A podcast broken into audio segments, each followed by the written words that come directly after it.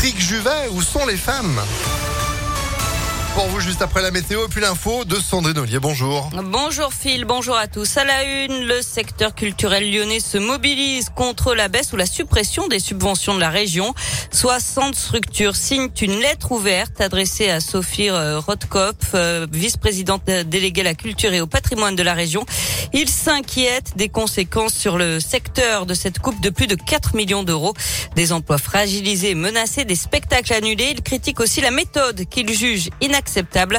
Pour l'instant, cette pétition a recueilli plus de 500 soutiens sur le site change.org. Dans le même temps, la première adjointe à la ville de Lyon a saisi le préfet pour vérifier la légalité de cette mesure. Et Grégory Doucet, lui, en appelle à la ministre de la Culture. On en sait un peu plus sur l'attaque au couteau qui a fait deux blessés lundi soir près de la gare de Vèze dans le 9e arrondissement de Lyon.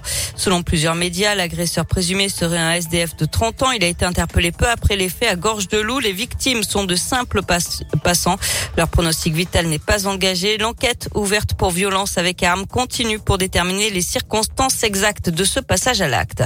Une grève des éboueurs dans plusieurs villes de la métropole lyonnaise. Elle a commencé vendredi à Dardilly, Cailloux, Sainte-Foy-les-Lyons, Corba ou encore Chassieux. À l'appel du syndicat Sud, ils demandent de meilleures conditions de travail et une augmentation de leur salaire. La grève pourrait bien durer. Des négociations sont en cours avec la métropole sur le progrès. La France compte actuellement 5 cas avérés de variole du singe. C'est ce qu'indique ce matin la nouvelle ministre de la Santé, Brigitte Bourguignon. Un cas est confirmé à Lyon. Même si la maladie est la plupart du temps bénigne, la haute autorité de santé recommande désormais de vacciner les adultes ayant eu un contact avec un malade. On a les stocks nécessaires, précise la ministre de la Santé.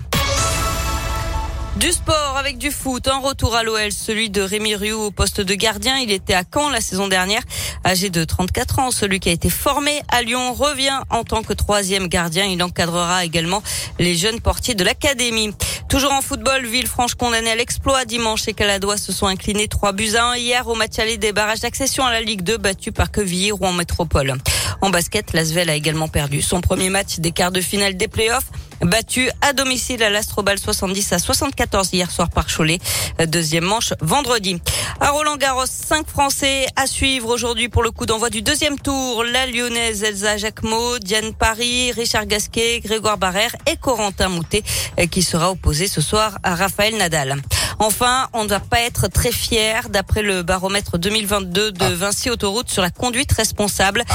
Les habitants de la région Auvergne-Rhône-Alpes ont l'insulte facile au volant. 71% d'entre nous admettent avoir régulièrement des remarques déplacées lors de situations tendues devant l'Occitanie et Provence-Alpes-Côte d'Azur. On est deuxième pour l'usage intempestif du klaxon et troisième dans la catégorie de ceux qui collent délibérément le véhicule d'un conducteur. Ouais, c'est moche, hein.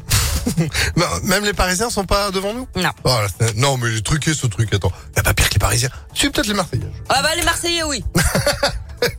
ah oui, Attends, alors attention à vous qui allez prendre peut-être la voiture à direction. je suis désolé, euh, mais dans la Drôme, ils sont pas meilleurs non plus. Non, non, bah, de toute façon, hein, dès l'instant qu'on dépasse le Lyon. Hein. Oh voilà. Voilà.